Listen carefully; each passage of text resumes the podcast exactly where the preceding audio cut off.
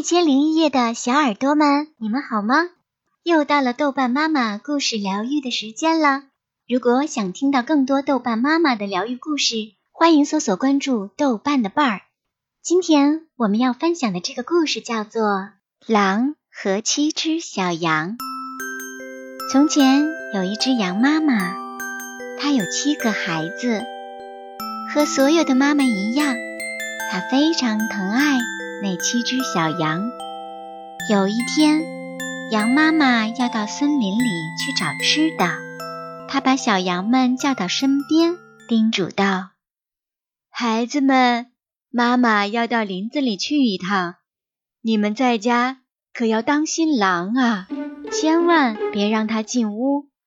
要是狼进来了，就会把你们连皮带肉一起吃掉的。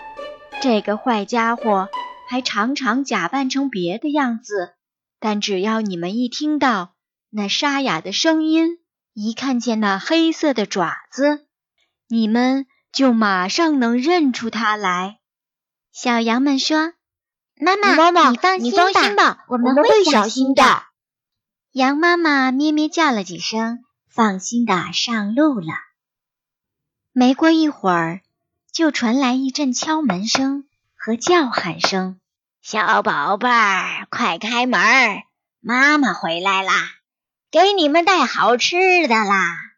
小羊们一听那沙哑的声音，就知道是狼。不开，不开！你不是妈妈，妈妈的声音又细又好听，你的声音又粗又哑，你是狼。于是，狼来到一家商店。买了一大把白垩土吃了下去，嗓子立刻就变细了。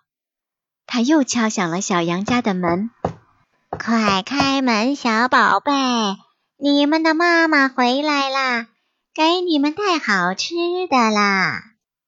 小羊们喊道：“你把脚伸到窗户上，让我们看看。”“对，把脚伸上来，让我们看一下。”一看到那黑色的爪子。他们马上说：“不开，不开，就不开！对对对，不能开，不能开，不能开！我们的妈妈没有黑爪子，你是狼。”狼只好又找到一个面包房，他对面包师傅说：“我的脚扭了，给我的脚裹上一层面吧。”面包师在狼的脚上裹了一层面后，他又跑到对面的磨坊，他对磨坊主说。你在我的脚上撒上一层面粉吧。磨坊主一听就知道狼要做坏事儿，于是没答应。狼威胁他道：“你不按我说的做，我就吃了你。”磨坊主十分害怕，于是他在狼的爪子上撒了些面粉，狼的爪子立刻就变白了。这个坏家伙。第三次敲响了小羊家的门儿，快开门，小宝贝，你们的好妈妈回来啦，给你们带好吃的啦。小羊们就说：“把脚伸进来，让我们看看是不是我们的好妈妈。”于是狼把爪子伸进了窗户，小羊们看到白色的脚，以为真的是妈妈回来了，于是。就开开了门，嗷！啊！大灰狼！小羊们吓坏了，急忙都躲了起来。第一只小羊藏在了桌子下面，第二只藏在了柜子里面，第三只藏在了壁炉后面，第四只藏在了凳子下面，第五只藏在角落里，第六只藏在壁炉下面。第七只爬到了中座里，狼一点没费力气，就把它们全都找出来了，一个一个吞进了肚子里。只有躲在中座里的那只最小的小羊没有被狼发现。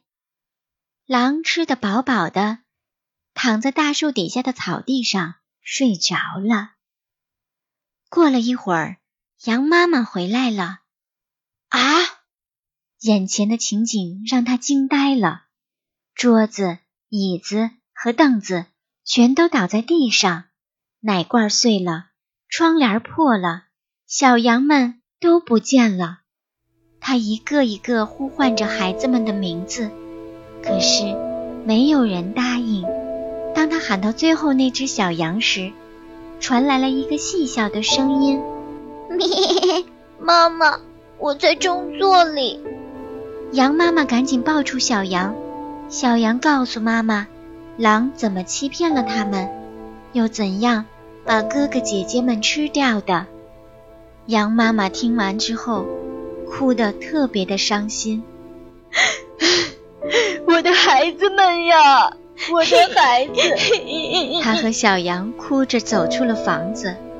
当他们来到草地上时，狼还躺在那儿打呼噜呢，那鼾声震得树枝都乱颤了。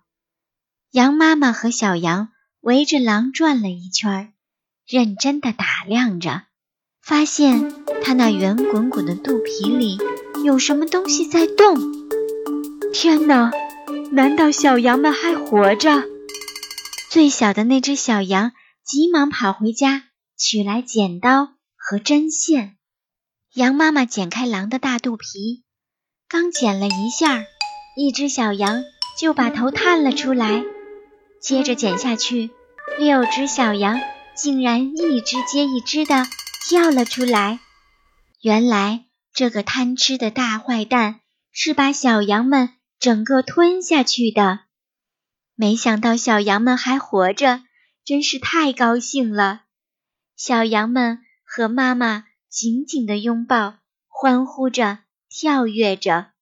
妈妈说：“趁这个坏家伙还睡着，你们现在快去小溪边搬石头。”把他的肚子填满。七只小羊用最快的速度搬来石头，往狼的肚子里塞，直到再也塞不下了。趁着狼还没醒过来，羊妈妈飞快地缝上了狼的肚子。过了一会儿，狼终于睡醒了。因为肚子里满是石头，他感到十分的口渴。他想去井边喝水，可是他刚一站起来。肚子里的石头就开始滚动，相互碰撞起来。狼心里嘀咕着说：“什么东西在我的肚子里咕噜噜的乱动？我明明吃了六只小羊，怎么感觉肚子里像塞满了石头呢？”他刚把身子探向水面，就被沉甸甸的石头坠进了井里，淹死了。躲在一旁的七只小羊跑出来欢呼道：“哦，狼死了，狼死了！”他们和羊妈妈围着水井，高兴地跳啊，唱啊。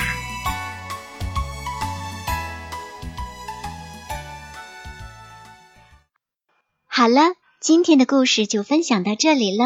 我是豆瓣妈妈，我们下期再见吧，宝贝们，晚安。